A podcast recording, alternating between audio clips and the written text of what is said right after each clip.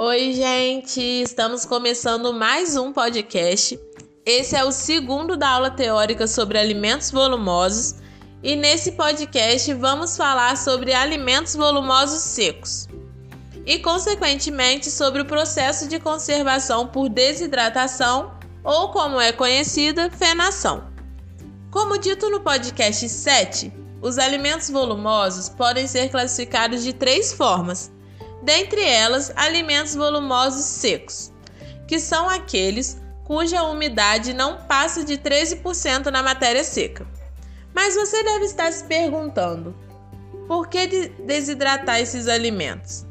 E como é feito o processo de retirada da umidade de um alimento tão rico em água como os volumosos? Essas e outras perguntas serão respondidas agora, nesse podcast.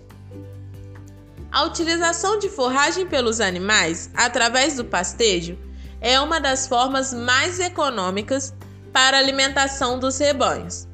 No entanto, a quantidade de forragem disponível aos animais é desuniforme considerando o período de um ano. Na época das águas, normalmente observa-se produção de maior massa forrageira. Porém, em períodos de estiagem, a disponibilidade da forragem fica bastante comprometida.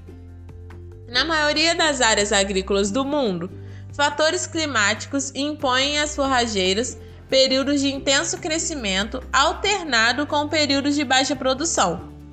Em períodos de crescimento intenso, é possível a obtenção do excedente de produção, o qual pode ser conservado para o fornecimento em época de escassez. Isto se chama planejamento estratégico nutricional. E é aí que entra a técnica chamada de fenação. Respondendo à pergunta citada anteriormente do porquê da desidratação. Precisamos desse processo para conservar alimentos como as forrageiras. Mas é importante saber que esse não é o único método. Também temos o processo de ensilagem para conservação de alimentos por meio da fermentação. Mas não é um assunto desse podcast. Então, voltando ao assunto, os fenos também podem, podem ser fornecidos aos animais como complemento ao pastejo ou, no caso de confinamento, como principal alimento dos animais.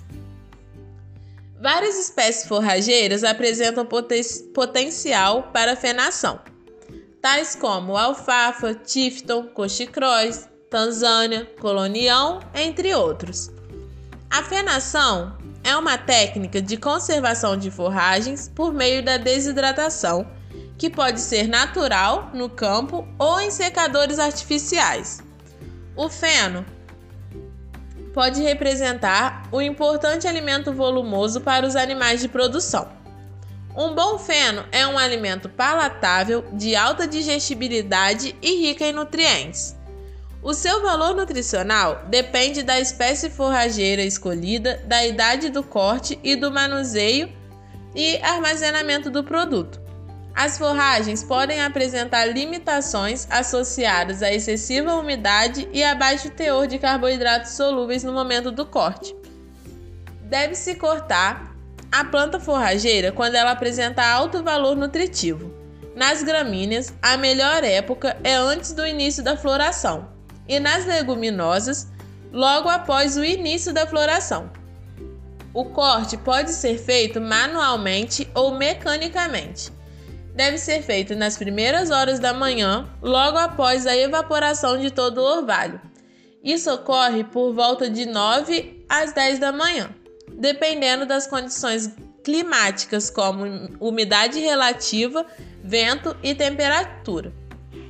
Também deve ser feita a viragem do material cortado durante o dia, que contribuirá para o aumento da perda de umidade e deve ser realizada quantas vezes possível. O material deve ser enleirado, caso ainda seja necessário a secagem no dia posterior, com o objetivo de minimizar os efeitos do orvalho. A umidade final deve estar entre 12 e 16%, para que considere o material no ponto de feno. A umidade final é de extrema importância, uma vez que o feno não desidratado o suficiente pode ser um excelente meio para fungos, os quais podem causar problemas aos animais após a ingestão.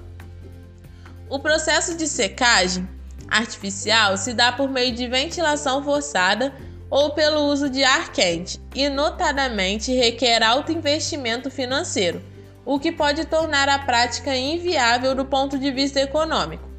Ao final da secagem, seja ela natural ou artificial, o material será enfardado e armazenado adequadamente para uso posterior. Os fardos de gramíneas mais comuns apresentam um peso entre 10 a 12 kg, e os de leguminosas, principalmente o de alfafa, podem pesar até 30 kg. O feno pode ser armazenado a campo ou em galpões. O armazenamento também é crucial para a manutenção da qualidade do feno. Caso seja armazenado de forma inadequada, grande parte do feno que custou tempo e dinheiro pode ser perdido. Por isso, o local deve ser coberto, arejado e o feno estocado sobre estrados, sem o contato com o solo ou parede.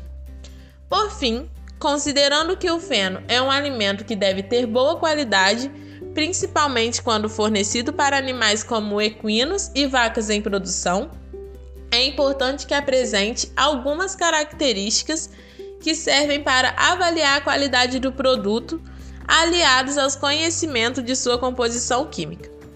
A primeira característica é a relação folha-caule. O feno, de boa qualidade, deve apresentar maior quantidade de folhas em relação ao caule pois a folha e o caule não apresentam a mesma composição química. As folhas são a parte mais rica em nutriente, consequentemente, a parte mais nobre do vegetal. Além das folhas possuírem maior porcentagem de proteína, esta é mais digestível do que aquela do caule.